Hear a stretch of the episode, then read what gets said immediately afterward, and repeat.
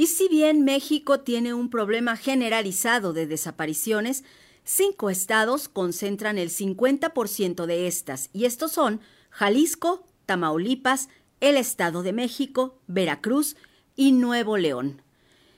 En Baja California, hasta agosto de este año, se contabilizan cerca de 14 mil personas desaparecidas. Las ciudades de Tijuana y Mexicali, en donde se concentra una mayor incidencia, sin embargo, autoridades de esa entidad niegan que esa cifra sea real. Y para conocer la situación que se vive en esa entidad, al respecto, hacemos contacto con el doctor Edgar Chávez, coordinador del proyecto sobre desaparición forzada en México y América Latina de la Universidad Autónoma Metropolitana, Unidad Coajimalpa. Doctor Edgar Chávez, muy buenos días. Como ya lo mencionamos, dos de las ciudades de Baja California, Tijuana y Mexicali, concentran un alto índice de personas no localizadas. ¿Cuál es su opinión? Buenos días, doctor. ¿Qué tal? Buenos días. Muchas gracias por la invitación. Bueno, en realidad es, un tema que, estamos viendo recurrente en varias de las entidades del país. Estas cifras que están siendo eh, pues mostradas a la baja de una forma, pues diría, abrupta en el último trimestre, y lo que nos muestra es justamente un reacomodo de las eh, de las personas que están desaparecidas. Recordamos que antes que cifras son personas que tienen un hogar, que tienen un contexto, que tienen una familia y que en esta condición de personas desaparecidas estamos viendo que eh, no hay claridad en la forma en cómo están siendo mostradas las cifras. Es el caso también de Baja California Sur, no solamente de Baja California, y nos asombra justamente en esa perspectiva en el contexto, al menos eh, de esta región, en lo que respecta a Sonora, Sinaloa, Baja California, Baja California Sur, que estas cifras estén siendo manejadas como si fuera una situación en la que la, el índice de desaparición, por el contrario, que va en aumento, eh, nos estuviera mostrando otro panorama. Además de eso, la metodología que está siendo usada en estos contextos está siendo dudosa. Y yo creo que en ese sentido, esa es la discusión que viene haciéndose en las últimas semanas y meses a raíz del cambio que hubo en la Comisión Nacional de Búsqueda, que, ojo, no implica que la Comisión Nacional de Búsqueda estuviera bien y que las cifras y la metodología que venía realizando eso estuviera bien. Sin embargo, sí, sí podemos dar cuenta que esta metodología está obviando muchas situaciones que pareciera que no están satisfaciendo ni a las personas expertas sobre el tema, mucho menos a las familias que buscan a sus seres queridos, al decir que tienen indicios o que pueden tener indicios sobre una persona desaparecida para decir que está en algún tipo de censo, en algún tipo de eh, información de alguna eh, lista, eh, a lo mejor de vacunación, a lo mejor de línea, a lo mejor de algún trámite de alguna estatal, pero que no, no tenemos realmente datos fehacientes de que la persona esté localizada. Bueno, ante esta postura de los gobiernos estatales en general, que no quieren reconocer las cifras reales, en específico, el Consejo Ciudadano de Búsqueda de Baja California ha denunciado falta de información pública en materia de desapariciones por parte de las dependencias que integran el mecanismo de coordinación estatal. Solicitan a las autoridades una mejor operación y eficacia hacia la política estatal contra la desaparición de personas y también solicitan que las sesiones ordinarias y públicas o grabadas sean difundidas en canales con acceso abierto. Eh, doctor, ¿esto puede ser posible y podría ayudar en conocer la información? Sí, eh, precisar que, es el Consejo Estatal Ciudadano quien emite este comunicado apenas esta semana eh, de Baja California Sur. y quisiera hacer esta precisión porque justamente de las cuatro entidades que ya mencionaba, es el que lleva una cifra cada vez menor. Eh, por supuesto que creo que en el sentido más amplio, todo el sistema nacional de búsqueda y los sistemas estatales tienen una obligación de transparencia, como todas las eh, entidades institucionales o de gobierno pudieran tenerlo, independientemente de que estén integradas por personas ciudadanas, además, en estos consejos estatales ciudadanos, que tienen una participación de voz y voto, como está integrado este Sistema Nacional de Búsqueda, mandatado por la Ley también Nacional de Búsqueda y las leyes estatales, Estos consejos ciudadanos eh, son órganos consultivos de las comisiones estatales de búsqueda, por tanto, las peticiones de que la ley de transparencia, de transparencia en, en obediencia a un principio de máxima publicidad, también de la Ley Nacional de Transparencia y Acceso a la Información Pública, puede ser eh, pues motivo también de escrutinio de la opinión pública. Creo que la ciudadanía tiene derecho a saber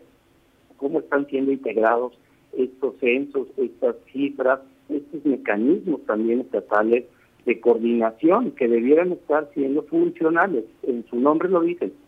como mecanismos de coordinación debería haber una coordinación interestatal, interinstitucional, sobre todo para detener las desapariciones. Incluso, pues lo más importante siempre es la localización inmediata de las personas desaparecidas y esa búsqueda inmediata está quedando a deber. Yo creo que ahí está el punto central de esta comunicación que hace este Consejo Ciudadano y que me parece muy relevante no solamente en el sentido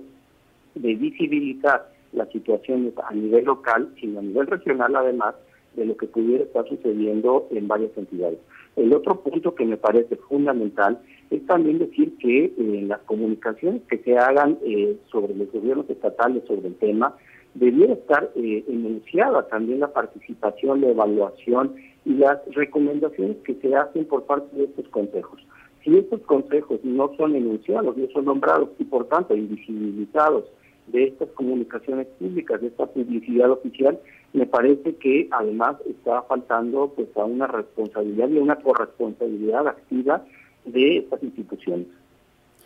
Doctor, la siguiente pregunta tiene que ver precisamente con este minimizar el trabajo de los consejos ciudadanos, porque hay que agregar que el gobierno estatal creó una coordinación con atribuciones autónomas y que alternas, alternan el trabajo con la Comisión Local de Búsqueda. Esto debilita al Consejo Ciudadano de Búsqueda que desde meses atrás ha enfrentado problemas para operar. ¿Cuál es su punto de vista de que las autoridades estén creando otro organismo de búsqueda? Sí, bueno, la, situación aquí que, me parece muchísimo más grave es que estas entidades, además, o, comisiones estatales de búsqueda, estén eh, motivando pues una búsqueda o una eh, metodología o una construcción de la búsqueda sin tomar en cuenta primeramente a las familias o a las colectividades de manera real. Creo que el dotarle de palas, el dotarle de, de agua por lo menos, a las personas que están buscando en campo y eso no es hacer lo que le toca hacer a las comisiones estatales de búsqueda y no obstante es pues atender una responsabilidad que eh, no le corresponde a las familias. Yo creo que la responsabilidad absoluta de la búsqueda, localización e identificación de las personas desaparecidas le, le corresponde al Estado. Creo que aquí hay una situación preocupante justamente en que los consejos ciudadanos no estén siendo tomados en cuenta, que no esté tomado, no, no, solamente no estén tomados en cuenta a las personas que participan de estos consejos, sino que no se esté acatando la ley. Me parece muy importante que una discusión que fue de muchos años, que un trabajo además de construir un sistema nacional de búsqueda, no esté siendo implementado a cabalidad, porque eh, lo que denota de, de fondo es que las personas que están siendo desaparecidas no están siendo buscadas. Me parece muy importante que además este seguimiento tenga que ver en cómo se integra una carpeta de investigación, en si hay un seguimiento hacia la investigación, si hay la integración de nuevas investigaciones de tipo eh, pues, judicial, si se están abriendo casos o investigaciones de tipo judicial contra posibles implicados, y qué análisis de contexto está detrás de todas estas búsquedas. Creo que eso es fundamental para la integración de un mecanismo que no pueda tomar en cuenta a un Consejo Estatal Ciudadano que además pudiera hacer observaciones especializadas sobre el tema y que ah, eh, tenemos que recordar que muchos de estos consejos o la mayoría de estos consejos están integrados por familiares de personas desaparecidas, quienes no ellos quienes tengan la mayor información y la información fiable sobre, sobre esta desaparición. Muy contrario a lo que comenta de reforzar el trabajo y el apoyo a los consejos estatales, pues esta situación que se vive en la entidad podría generar que el Consejo Estatal para la Búsqueda quede anulado o en su caso incluso llegar a desaparecer. ¿Cuál es su opinión? ¿Podría suceder? Pues es una amenaza creo que latente, me parece que es una amenaza latente en el sentido de que si bien partimos de este punto, este caso en particular de Baja California Sur, eh, son cinco municipios los que lo integran y los familiares de personas desaparecidas son en su mayoría los integrantes, integrantes de este consejo. Eh, recordemos que también este consejo que se forma en 2020, eh, pues tiene un antecedente que ha trabajado realmente sin recursos. Lo que hemos podido conversar con los integrantes de este consejo y, quienes participamos, pues podemos dar cuenta de que estas condiciones, además de, la lejanía, de la posibilidad de recurrir a la capital del Estado para poder eh, participar de las sesiones, eh, no ha sido eh, pues en las mejores condiciones. Las personas que, que, buscan a sus seres queridos no cuentan con estos recursos, pero sobre todo como lo mandata la ley, la ley debe otorgar recursos y debe otorgar condiciones para operar estos consejos. Creo que eso es fundamental, porque si creemos que solamente es la posibilidad de dar unos viáticos para, para poder trasladarse a donde sea que estén operando, en el caso de las capitales de los estados y en el caso de Baja California Sur particularmente, estamos haciendo una manera eh, muy, muy corta de análisis de lo que está ocurriendo. Creo que lo fundamental de todo esto es que si no opera de forma continua, sistemática y regulada los consejos, las comisiones y los mecanismos, entonces es poco el trabajo que se está haciendo y ciertamente sí puede tender a, eh, a no tener un resultado fiable. De nueva cuenta, recordar que si en este año estamos eh, acudiendo a una segunda sesión ordinaria de este Consejo, es muy preocupante que no esté teniendo estas sesiones y, estos resultados esperados mandatados en la ley. Muy bien, doctor. Pues le agradezco mucho su, su participación, sus opiniones y comentarios. Quisiera usted agregar algo al respecto de esta circunstancia que vive México, ya que se ha convertido en una crisis al respecto de las desapariciones forzadas, de las desapariciones en todo el país? Sí, yo creo que, que para cerrar me gustaría mucho, además decir que, que este año ha tenido un aumento en las cifras de personas desaparecidas, y no obstante de lo que nos pueda o nos ha dicho el gobierno federal, y las entidades de la República, me parece muy importante que se reconozca no solamente el trabajo de las familias, que ya de por sí, como yo le digo, es de manera forzada el salir a buscar a sus seres queridos, hacer investigaciones que no les toca hacer a, a ellos y a ellos, pero además de esto,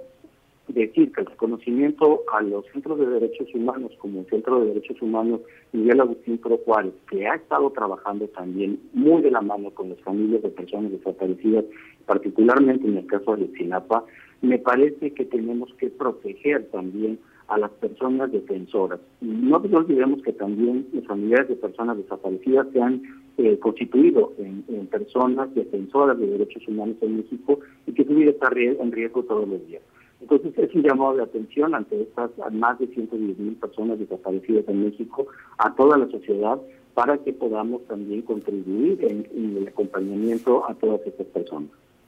Doctor Edgar Chávez, coordinador del proyecto sobre desaparición forzada en México y América Latina de la Universidad Autónoma Metropolitana, Unidad Coajimalpa, gracias por su análisis para los radioescuchas de Radio Educación. Muchas gracias y muy buen día. Saludos a todos los oyentes.